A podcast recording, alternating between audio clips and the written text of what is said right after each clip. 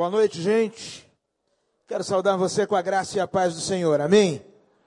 É tão bom quando a gente pode estar aqui reunido, adorando ao Senhor, celebrando o nome do Senhor, sabendo que Deus está aqui e tem coisas especiais para as nossas vidas. Amém?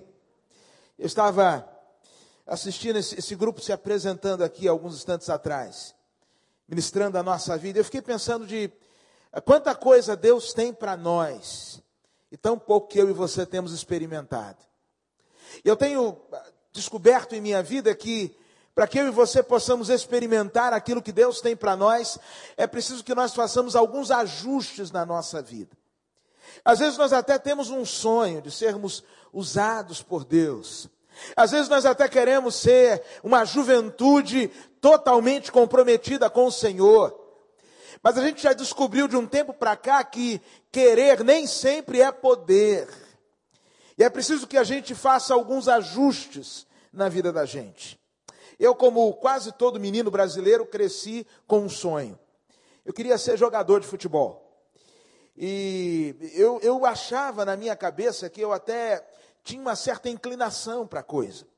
Eu conseguia fechar os meus olhos e imaginar o Maracanã lotado, mas lotado, super lotado, e a torcida gritando o meu nome. Eu tenho certeza que se tivesse dado certo, eh, o meu Mengão não estaria vivendo o momento que vive hoje, mas isso a gente deixa para lá.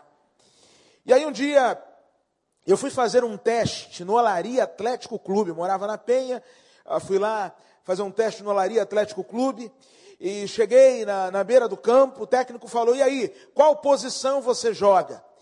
E aí eu disse assim, todas. E eu já descobri de um tempo para cá que aquela pessoa que joga em todas as posições, geralmente não joga em nenhuma. E aí eu disse, não, eu jogo em todas. Ele olhou, ah, não acreditou e falou, faz o seguinte, vai para a zaga. E eu fui para a zaga. Primeiro ataque do time adversário, escanteio. E aí o técnico gritou assim, negão! Era comigo, negão! É, hoje em dia, com esse negócio de politicamente correto, talvez ele dissesse, cidadão afrodescendente, um pouco maior que a média da sociedade, né, não é falar negão, né? Ele diria, o afrodescendente, um pouco avantajado. Ele falou, marca a primeira trave. E eu fiquei pensando comigo mesmo, eu nem sabia que a trave estava jogando, mas vou marcá-la. E me senti honrado, porque ele disse assim: marcar a primeira trave, não a segunda. Eu fiquei ali na primeira trave, esperando ah, o atacante adversário. E eu tenho certeza que naquele momento o atacante do time adversário, possuído por um espírito imundo, percebeu meu posicionamento, bateu o escanteio, a bola veio na minha direção, aquilo começou a me dar uma agonia, uma ansiedade. Eu não sabia o que fazer com a bola e a bola chegando. Eu sei que em determinado momento eu dei um chute na bola e quando vi a bola estava dentro da rede, gol, só que gol contra. O técnico foi e me tirou do campo e falou assim: daqui a pouco você volta, eu vou avisar a hora que você vai voltar. E até hoje à tarde, quando eu saí da casa do meu pai, ele não tinha ligado. Pode ser que ele ligue ainda. Mas sabe, eu, eu estava com o desejo certo, com a motivação certa. Eu queria muito. Mas apesar de tudo aquilo, eu estava marcando gol contra. E sabe, nessa noite é possível que tenhamos pessoas aqui que até tenham no seu coração um desejo ardente de viver uma vida para Deus. Gente que no seu coração tem até vontade de honrar o Senhor em todo o tempo. Mas por alguma razão, esta gente tem marcado gol contra. E eu quero hoje te convidar para que você possa se reposicionar em campo para que você possa se colocar em campo de maneira a não frustrar os teus sonhos, mas sobretudo os sonhos de Deus para a tua vida. Por isso, se você está com a Bíblia aí, eu quero convidar você a abri-la comigo, ah, no livro de 1 Reis, capítulo 17, a partir do verso 1. 1 Reis, capítulo 17, a partir do verso 1. Eu quero ler com você os versos deste capítulo. A Bíblia diz assim: 1 Reis, capítulo 17. Você que está procurando e não encontrou, quero acalmar o seu coração, garantir a você que tem na Bíblia. É mais ou menos logo depois de Gênesis, um pouquinho antes de Apocalipse, 1 Reis. Vai nessa que você vai achar. 1 Reis capítulo 17.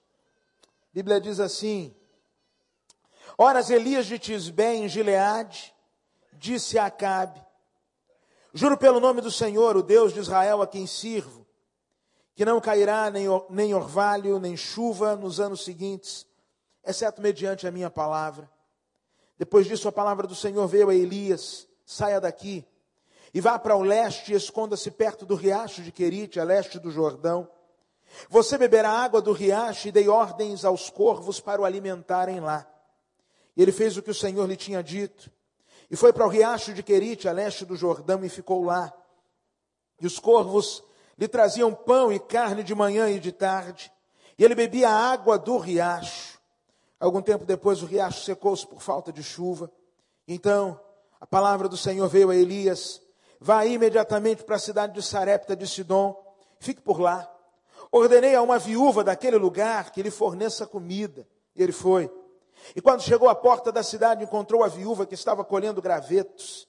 E ele a chamou e perguntou: Pode trazer um pouco d'água numa jarra para eu beber?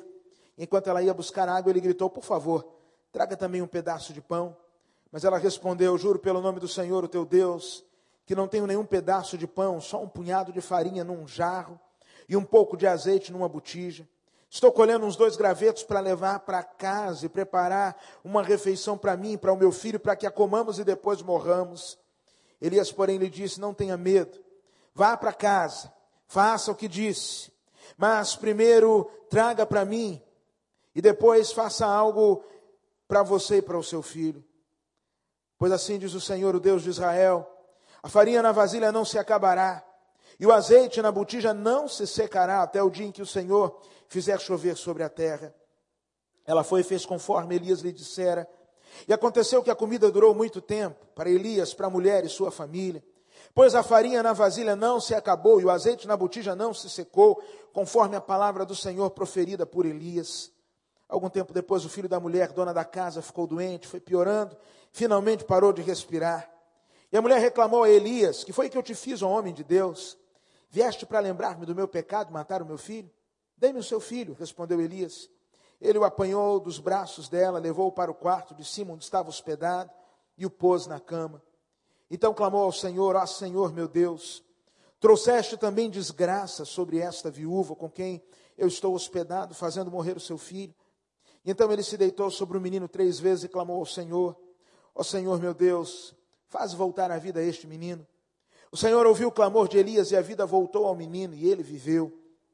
Então Elias levou o menino para baixo, entregou-o à mãe e disse: Veja, seu filho está vivo. Então a mulher disse a Elias: Agora sei que tu és um homem de Deus e que a palavra do Senhor vinda da tua boca é verdade. Amém, gente? Senhor, obrigado pela tua palavra. Fala conosco neste tempo, em nome de Jesus. Amém. A vida de Elias é uma vida que causa um impacto enorme em mim. Elias foi separado por Deus para ser um sinal de Deus, num tempo onde o povo vivia uma vida esquisita. O povo vivia quase que uma esquizofrenia espiritual. Pela manhã, eles diziam que Deus era o Senhor, mas à tardinha e à noite, o compromisso deles era com Baal. E Deus então levanta Elias para ser um divisor de águas na vida do seu povo. E algo muito que me chama a atenção neste capítulo 17, que onde nós podemos encontrar o início da ação profética de Elias, é uma grande mudança que ocorre na vida de Elias do versículo 1 para o versículo de número 24. Se você observar, a primeira vez que Elias é citado neste texto, ele é apresentado como Elias o Tisbita, ou Elias o homem de Tisbé. Se tivesse nascido no Rio, seria o carioca. Se fosse do Ceará, cearense, alagoano, pernambucano, e por aí vai. E por ele ser de Tisbé, é apresentado como um tisbita. Mas no final do capítulo, quando o mesmo Elias é apresentado, a Bíblia diz que ele é apresentado agora como homem de Deus. A mulher, ao olhar para a vida de Elias, diz: Agora eu sei que és homem de Deus. E sabe qual é o grande desejo do meu coração? Sabe qual é o grande desejo, eu creio, do coração de Deus? É que eu e você, mais do que virmos a ser conhecidos como membros dessa ou daquela comunidade, mais do que estamparmos um rótulo religioso, que por onde eu e você passarmos, nós sejamos conhecidos como jovens de Deus, como adolescentes de Deus, como homens e mulheres de Deus. Amém, gente? Mas para que isso aconteça, para que isso pudesse ocorrer na vida de Elias. Algo de muito importante precisou se dar na sua história, que precisa se dar também na minha história na sua história. Quando você olha para este capítulo, você começa a perceber que a vida de Elias, a geografia de Elias, os passos de Elias, eram determinados em todo o tempo pela palavra do Senhor. Foi a palavra do Senhor que o levou para Querite. Foi a palavra do Senhor que o levou para Sarepta. Eu quero deixar claro para você que se eu e você queremos ser uma juventude que seja reconhecida como gente comprometida com Deus, é preciso que a nossa geografia, é preciso que o nosso dia a dia, é preciso que o nosso próximo passo seja determinado pela palavra de Deus. Gente, a palavra de Deus tem tudo que a gente precisa para viver. Tudo. Tudo. A palavra de Deus tem orientação para tudo. Tudo. Eu era pastor de jovens aqui na igreja de Vila da Penha, aqui no Rio de Janeiro. Eu lembro que um dia um grupo de adolescentes me chamou para bater um papo sobre ficar. E aí, pastor, eu sei que aqui no recreio eh, essas coisas não acontecem, eu sei que isso ficou na década passada, mas naqueles anos, 98, 99, era um problema sério. Hoje, isso já não nos pertence mais. Mas o pessoal me chamou para falar sobre ficar. Pastor, nós queremos que o senhor venha nos falar sobre ficar. Se é certo ou errado. Eu falei, vamos, marquem o dia. Marcaram o dia.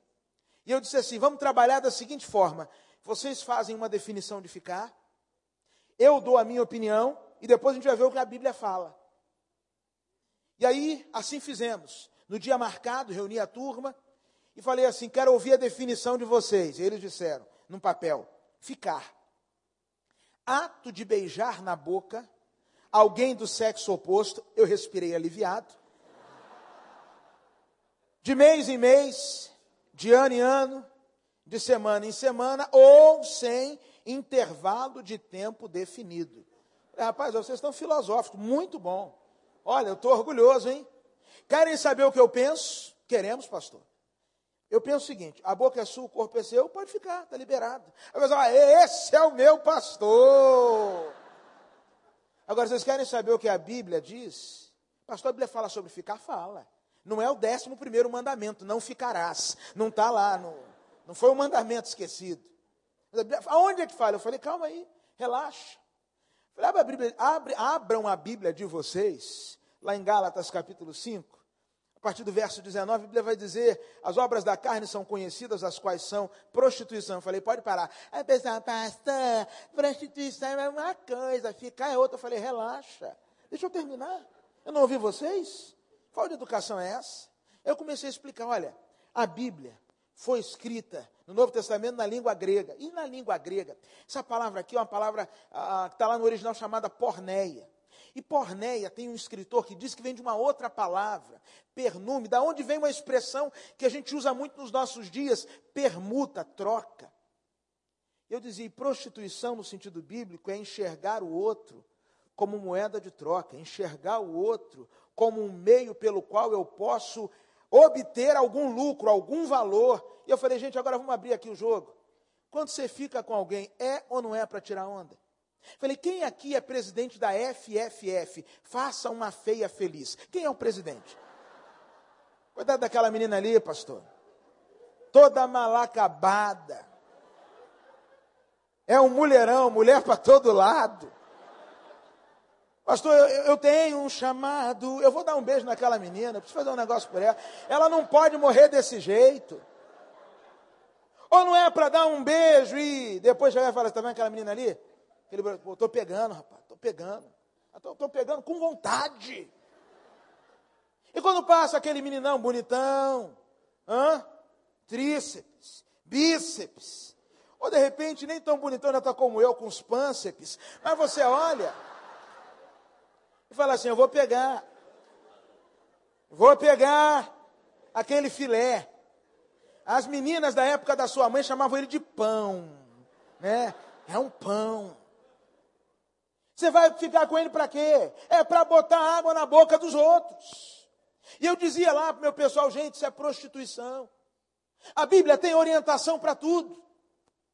Eu quero dizer para você que se você quer ser um jovem comprometido com o Senhor, um adolescente comprometido com o Senhor, é, preciso que, é, é preciso que a semelhança de Elias, a sua geografia, a sua vida, seja determinada pela palavra do Senhor. É interessante que a palavra do Senhor levou Elias para dois lugares neste texto. Primeiro para Querite. E a palavra Querite no original significa cortar. Era a mesma palavra que o artesão usava quando ele estava preparando uma peça e a peça não encaixava numa engrenagem, ela precisava então ser cortada, ela precisava ser lixada para que ela pudesse encaixar naquele lugar. Primeira coisa que Deus fez com ele foi cortá-lo, levá-lo para Querite. E ali em Querite ele aprendeu algumas coisas interessantes. Por exemplo, eu só vou dizer uma para você hoje à noite. Ele aprendeu ali em Querite que a obediência a Deus, ainda hoje, abre as portas para o milagre. Deus falou com ele o seguinte: vai para Querite, lá eu vou te sustentar, você vai beber água do ribeiro, e eu já ordenei aos corvos que te alimentem. Deus falou para Elias duas coisas improváveis. A primeira, beber água do ribeiro de Querite. Se você ler o texto comigo, ele disse que nos próximos anos não teria chuva. O ribeiro de Querite era um lugar que só tinha água quando tinha chuva. Se não vai chover, logo não vai ter água. Como é que eu vou beber água de um lugar onde não vai ter água? E Deus falou ainda: Eu já orientei os corvos para que, os corvos para que te alimentem. Gente, corvo é considerado abutre. Corvo não poupa nem o filhote. Peraí, Deus, como é que é? Não tem água, não tem chuva, mas vai ter água. E o senhor ainda vai separar um passarinho que come até o filho para levar hambúrguer de manhã e de tarde para profeta? Peraí, Senhor. Mas quando nós obedecemos ao Senhor, gente, Deus faz milagres na vida da gente. Deus, por vezes, precisa nos cortar. Deus às vezes precisa nos tirar de relacionamentos. Deus às vezes precisa nos tirar de situações. Deus às vezes precisa nos tirar de estruturas aonde nós estávamos confortavelmente instalados. Precisa nos levar para Querite. Mas é lá que a gente aprende que quando a gente obedece, a porta do milagre se abre. Eu Que eu falei para vocês aqui ontem que durante cinco anos eu orei a Deus pedindo uma esposa. Orei mesmo. Eu, eu, eu nasci para casar. Tem gente que não nasceu para casar, mas eu nasci para casar. Agora, quem não nasceu para casar é aquilo que Jesus falou que é eunuco pelo reino de Deus. Não é para ficar de safadeza aí, não, meu irmão. E agora eu nasci para casar. Eu sempre orei, Senhor, não deixa eu errar no casamento. Conheci minha esposa num, num evento com 18 mil pessoas. Eu olhei para ela e eu pensei assim: eu vou casar com essa menina. Ela olhou para mim e teve um sentimento parecido. Ela pensou assim: nossa, que homem feio. Nunca casaria com um homem desse. Abre parênteses. Você, menina, quando encontrar com um homem feio na rua, nem pensa, porque Deus pode ouvir, Deus vai ler seu pensamento e vai te colocar em disciplina. Minha mulher tem disciplina. Está pagando um preço alto. Eu já vi que tem mais irmã aqui pagando um preço alto. Mas eu lembro que nós começamos a namorar. Nós, nosso namoro, noivado, casamento, foi tudo assim, muito rápido. Conheci, namorei, noivei, casei num período de seis a sete meses. É, e outra, eu no Rio e ela no Nordeste. Ela morava em Recife Maceió. Morava em Recife, estudava em Maceió. A distância. Não tinha Skype na época. MSN. A distância. Telefone, contadinho, para a conta não ficar muito alta. Para também dizer para você que esse negócio que o mundo anda falando por aí, que se não fizer test drive antes, Ninguém compra carro sem fazer test drive, ninguém compra carro sem dar uma experimentadinha, ninguém. Não, isso é história do diabo. Namoro uma distância. E aí, nós fizemos um voto a Deus no nosso namoro. Apesar da distância, nós nos encontramos, ela, eu fui lá. Ela veio aqui uma vez, na casa do irmão dela, que é pastor aqui no Rio, em novembro. Depois eu fui lá em, em janeiro para ficar noivo. Ela veio em março no meu aniversário e depois eu fui para lá em junho na data do casamento. Foi assim. Negócio. Mas nós fizemos dois votos a Deus. O primeiro, que nós seríamos fiéis a Deus na devolução dos nossos dízimos e ofertas. Porque quando você resolve casar, parece que o dinheiro desaparece. E quando o dinheiro desaparece, nós temos uma tentação. O primeiro que a gente corta é Deus. Né? Aquela história do menino que ganhou ele queria ganhar dois pôneis. Ele falou: Senhor, se eu ganhar dois pôneis, um é teu. Ele estava andando na rua com os dois, feliz da vida. Veio um ônibus, pá, matou um pônei. Ele falou: Senhor, morreu teu. Né? Então, o primeiro que perde, o primeiro a perder sempre é Deus. Sempre é Deus. Então, quando o negócio aperta, quando o negócio aperta, a gente logo corta do Senhor. Tem que comprar isso, comprar aquilo, comprar aquilo outro, geladeira, sofá, não sei o que. Ó, senhor, esse mês aí, o senhor entende. O senhor sabe como é que é o negócio aqui na terra.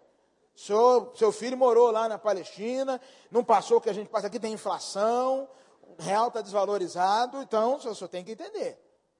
Eu não vou, vou 5% está bom, está de bom tamanho. E nós, vamos ser fiéis a Deus nos dízimos de ofertas. Vamos ser fiéis em tudo a Deus. Segundo voto que fizemos a Deus: seremos fiéis a Deus em pureza sexual. E aí você vai falar, mas pastor, para o senhor era mais fácil. Por que, que era mais fácil? Me responda. Aí um vai dizer, porque o senhor é pastor. Aí, pastor é o quê? Pastor é o quê? Não é homem, não? Você acha que na, na, na, na, na veia do pastor corre seiva celestial?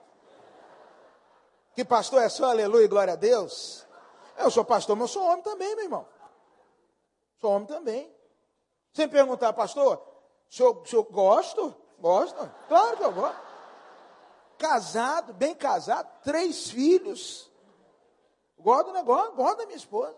Então, não, mas o senhor, então, era mais fácil que vocês moravam longe. Mas e quando encontra? Ah, meu amigo, você dois meses sem dar um beijo. Quando você encontra, parece aquele beijo que parece que o outro está indo para a guerra. Porque tem um pessoal que eu vi, tem um pessoal aí, o negócio é sério. Tem um pessoal que eu vejo se beijando que eu falo, acho que está indo para a guerra, porque é uma despedida assim que eu falo, Jesus, o que, que é isso? Então, ó, fizemos um voto, vamos ser fiéis a Deus. Fiéis a Deus. Gente, estou contando vantagem não, como Deus nos abençoou, como aquela nossa atitude abriu porta para milagres na nossa vida. Eu falei com, com o Kerry assim, ó, eu, eu, eu vou casar com você pela fé, porque eu estou sem dinheiro, eu estou quebrado. E ela falou, olha, Deus vai nos surpreender. Minha mulher é uma mulher de fé. Deus vai nos surpreender. Deus vai nos abençoar. O Deus que nos uniu suprirá todas as nossas necessidades.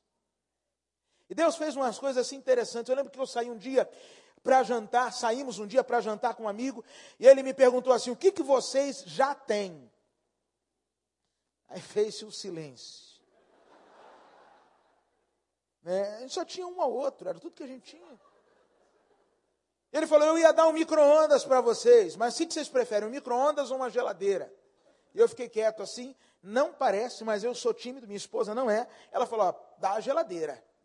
Ele falou: olha, eu comprei, na época era coqueluche, uma frost free para minha sogra, R$ cem reais. Passa no meu escritório amanhã que eu vou dar em dinheiro para vocês. Fui lá, peguei o dinheiro, fomos às compras. Aí compramos uma geladeira menor e com o troco, nós compramos um ar-condicionado, um micro-ondas, um aparelho de jantar. Aí minha esposa, na época noiva, falou assim: Ô oh, meu amor, eu só senti falta de uma coisa, eu queria ter comprado um som para você. Você gosta tanto de ouvir música? Eu falei, não, filha, tá, tá no, Deus está no controle. Aí ela, um irmão pintando a nossa casa, estava ouvindo a nossa conversa. Ele falou: tem som não, pastor? Eu falei, não. Falou, oh, pastor, eu tenho um som, que o meu som tá bom, mas a caixa tá ruim. Eu falei, meu irmão, é de Deus, porque eu tenho um som, que o som tá ruim, mas a caixa tá boa. Irmãos, Deus abriu todas as portas. Todas as portas. Todas as portas.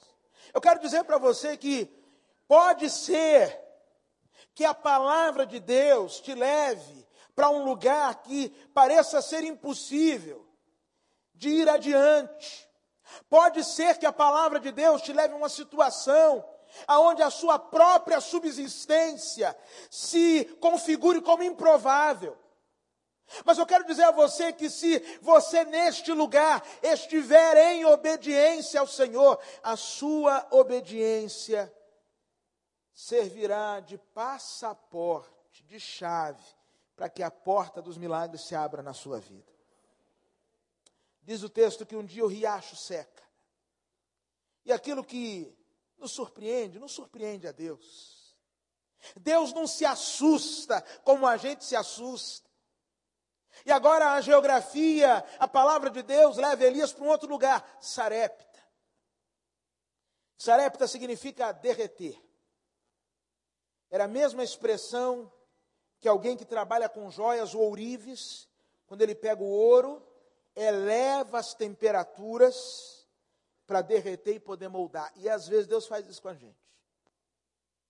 Coloca a gente num fogo, num vento, para nos derreter e fazer de nós o que Ele quer que nós sejamos. E Sarepta foi um lugar que Deus, Deus quebrou os preconceitos de Elias. Deus vira para Elias e fala assim: lá eu separei uma viúva para te sustentar. Gente, se hoje já é problema em alguns lares, quando a mulher ganha mais que o marido. Um dia eu recebi um casal lá na igreja, de uma outra igreja, pastor, ele está para separar. Eu falei, por quê? Porque ela ganha mais que eu. Eu falei, meu Deus, que besteira, gente. Eu queria que a minha mulher ganhasse dez vezes mais que eu. Eu ia continuar sendo o líder da casa, o provedor, bababá, mas ia ficar feliz da vida. Minha vida ia ser tão mais tranquila, gente. Deus fala: Eu separei uma viúva para te sustentar. A viúva representava no imaginário de Israel, a viúva e o órfão, o máximo de abandono, o máximo de necessidade.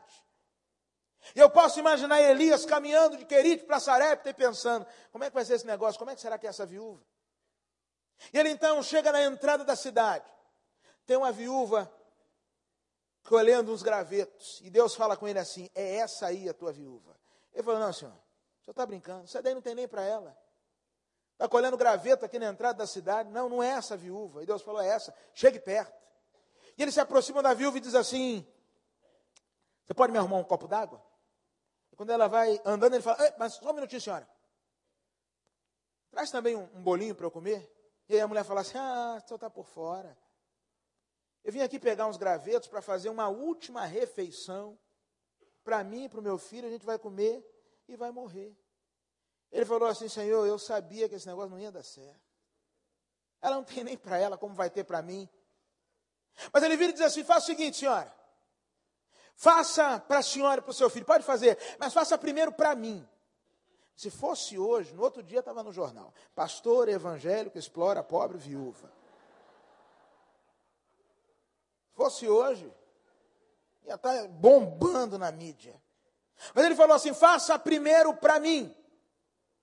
E depois a senhora vai fazer para a senhora, para o seu filho. Saiba de uma coisa: o Deus de Israel manda lhe dizer que nesta casa não vai faltar farinha nem azeite, até o dia em que o Senhor der chuva sobre a terra. A senhora não vai passar fome. Ela vai abençoar o profeta e o milagre da multiplicação ocorre naquele lá.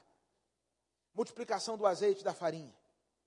De manhã, eles agora tinham azeite com farinha para comer. À noite, eles tinham farinha com azeite. E no outro dia, azeite com farinha. E mais à tarde, farinha com azeite. Deve fazer um bem danado essa dieta. Melhor que passar fome. Até que um dia a Bíblia diz que o filho da dona adoece e morre. E quando alguma coisa dá errado, a nossa primeira reação é procurar um culpado. Sempre que uma coisa dá errado, a gente quer procurar um culpado. Você está andando com alguém no carro, passa a rua, a pessoa que está no carona fala assim: quando você passou ali, eu senti um negócio. Eu senti que era ali, mas eu não quis falar. Então sempre a gente procura um culpado. Ali o culpado era Elias. Foi você que trouxe a memória de Deus, a minha maldade. Meu filho morreu, babá. E Elias então não discute com aquela mulher, pega o menino e vai para o andar de cima. O pastor Sidaco, da Igreja Batista de Barra do Imbuí, ele costuma dizer que existem coisas que Deus só faz no andar de cima.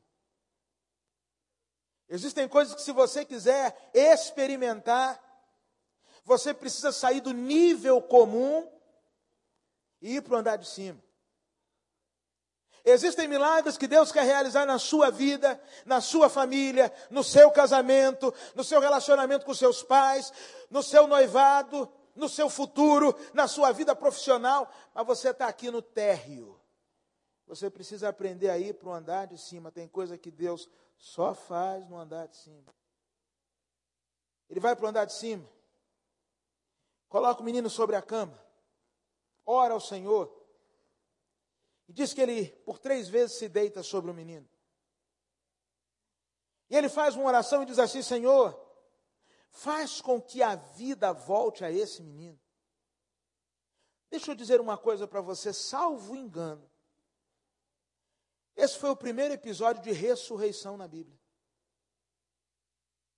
Elias estava pedindo para Deus, para Deus fazer uma coisa que ele nunca tinha visto antes. Deus, eu estou pedindo para o Senhor fazer uma coisa que eu nem sei se o Senhor sabe fazer. Nunca vi, nunca li, ninguém nunca me falou. Eu estou clamando por algo inédito. Algo que eu nunca vi o Senhor fazer por ninguém, para ninguém. Deus, olha, na verdade, na verdade, eu nem sei o que eu quero, mas uma coisa eu sei: o Senhor sabe do que eu preciso. E é ali em Sarepta que Deus faz coisas inéditas em nosso favor. Sem Querite, ele aprendeu que obediência abre porta para milagre. Em Sarepta, ele descobriu que Deus é Deus que faz novas todas as coisas. E que mesmo quando a gente não sabe o que a gente quer, Deus sempre sabe o que a gente precisa. Já passou por um momento em que você não sabia o que você queria? Talvez seja este o momento que você vive. Pois bem, neste momento, Deus sabe o que você precisa. E é possível que aquilo que Deus queira fazer por você e vá fazer por você seja algo inédito. Algo que pessoas digam assim, mas eu nunca vi Deus fazer isso. Curar desse jeito, eu nunca vi Deus curar. Abrir porta no momento como esse, eu nunca vi Deus abrir. Restaurar um relacionamento como esse, não, nunca vi. Nunca antes na história desse país isso já aconteceu. Deus é o Deus que faz coisas simplesmente irresistíveis em nosso favor.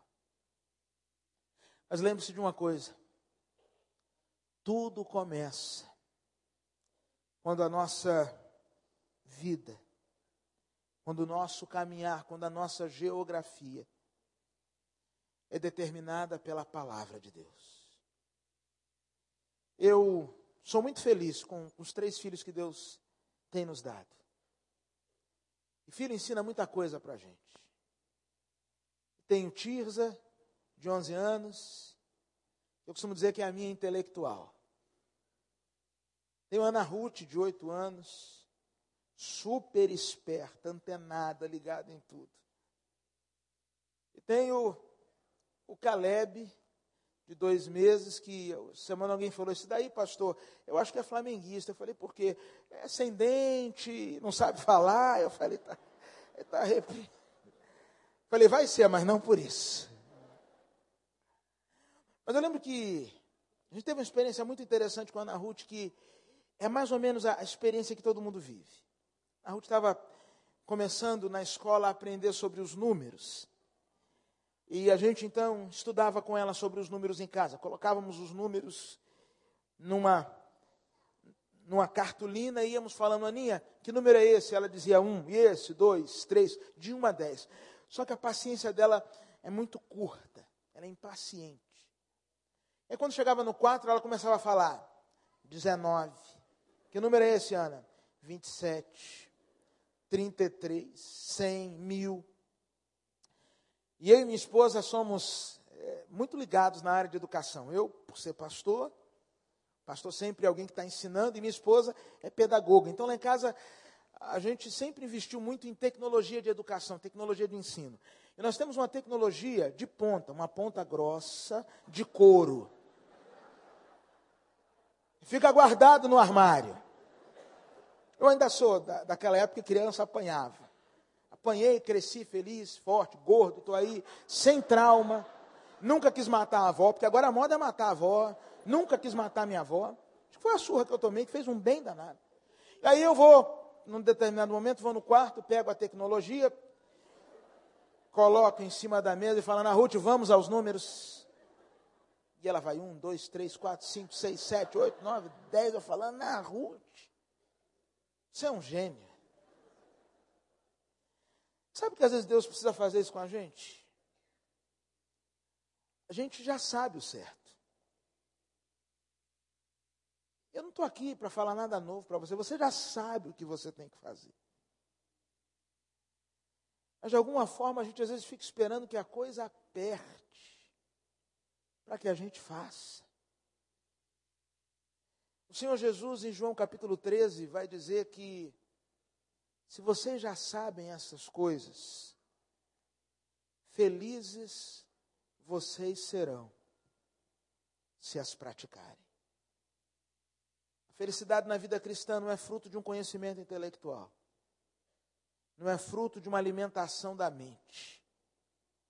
A felicidade na vida cristã vem quando eu sei o que é certo e eu faço o que é certo.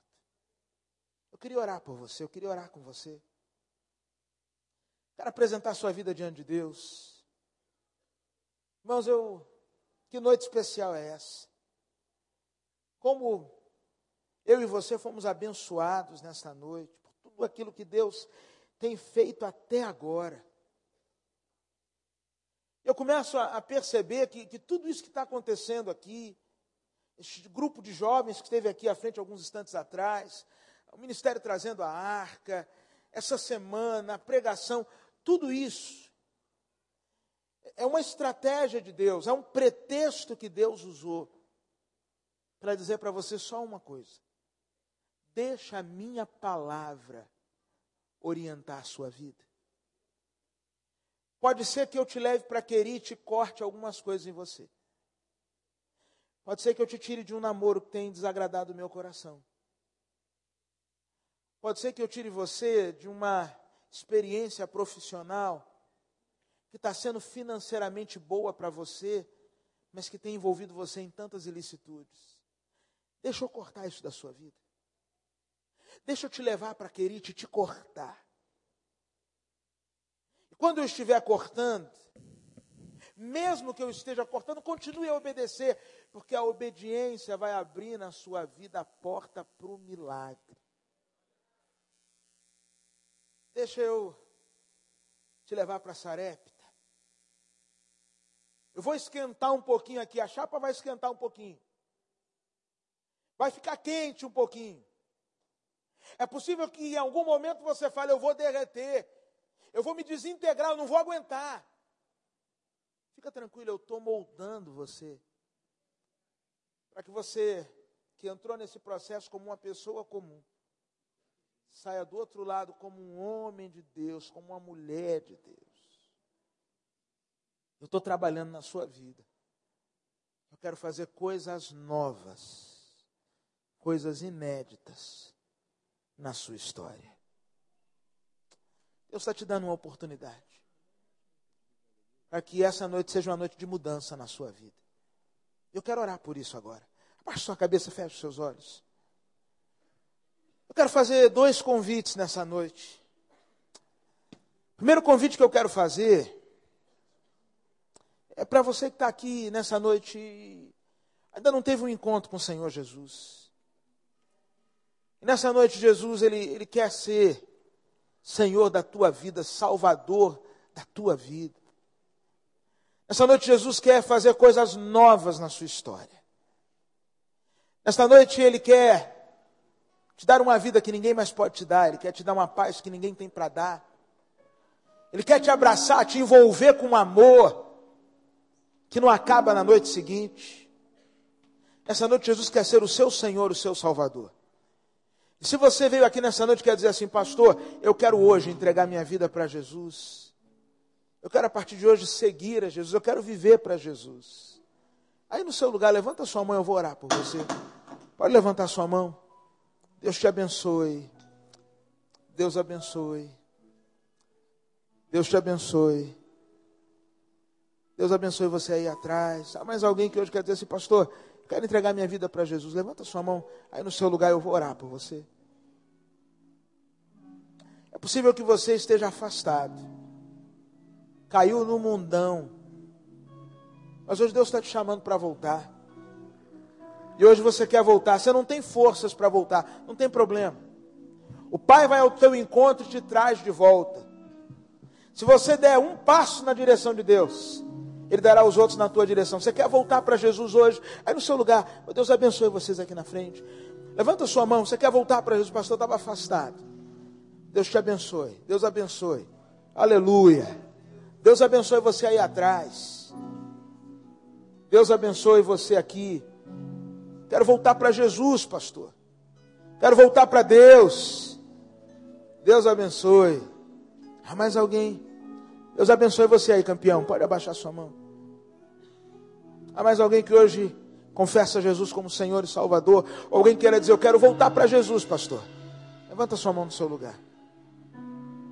Deus te abençoe, princesa. Deus te abençoe, minha irmã. Deus abençoe você aí. Olha só, eu vou fazer um pedido a você que levantou a sua mão. Olha aqui para mim, todo mundo está orando. Você que levantou a mão, olha aqui para mim. Eu quero descer aqui para te dar um abraço. Quero orar por você. Quero apresentar a sua vida diante do Senhor. Eu vou fazer um pedido muito simples a você. Nós vamos todos ficar em pé nesse momento. Todos em pé. E você que levantou a sua mão, sai do seu lugar, vem aqui para a gente orar junto. Pode vir aqui. Sai do seu lugar, a gente quer orar com você, a gente quer orar por você. Vem até aqui em nome de Jesus. Pede licença, vem até aqui. A gente quer apresentar a sua vida diante de Deus. Você que está dizendo, pastor, eu quero voltar para Deus hoje.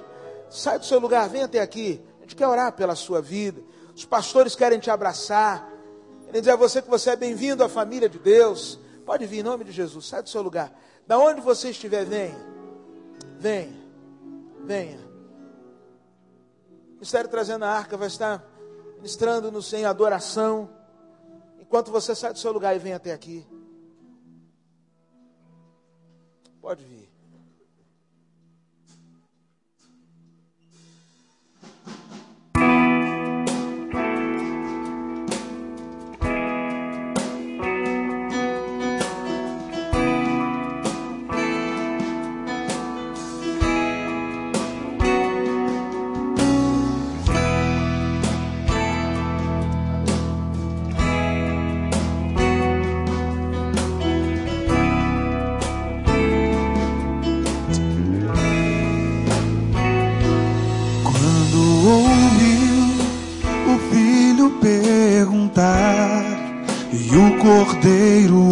Está?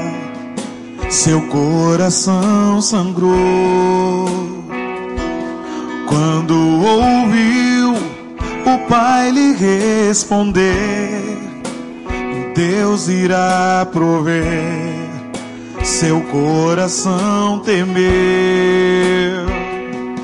E lado a lado, em silêncio os dois choraram ao verem chegando o lugar da decisão.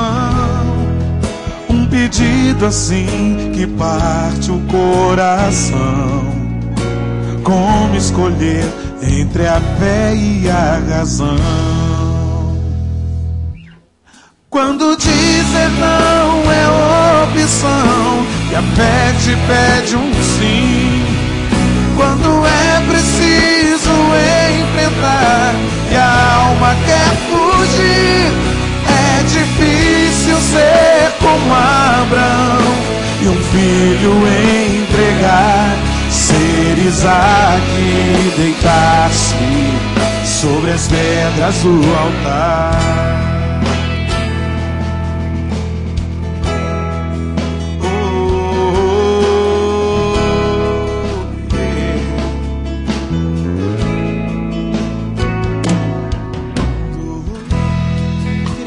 Vocês, vocês que estão aqui na frente. Eu creio que essa é a mais importante noite da sua vida. Nós vamos orar pela sua vida. Aí do seu lado tem liderança dos jovens, gente que quer te abraçar, que quer te abençoar. E depois que nós orarmos, eu vou pedir que todos vocês que estão aqui na frente se encaminhem aqui ao lado. Há uma porta aqui ao lado. A gente quer orar por você, manter contato, anotar teu nome. A gente quer ministrar ainda na sua vida. Então vamos falar com Deus. Obrigado a Deus, porque o Senhor tem poder para salvar. Essa noite é noite de salvação, noite de restauração, noite de reconciliação, noite de festa no céu. Toma cada uma destas vidas, Deus, e pelo teu Espírito cela estas decisões. A oração que eu te faço, no invencível nome de Jesus. Amém.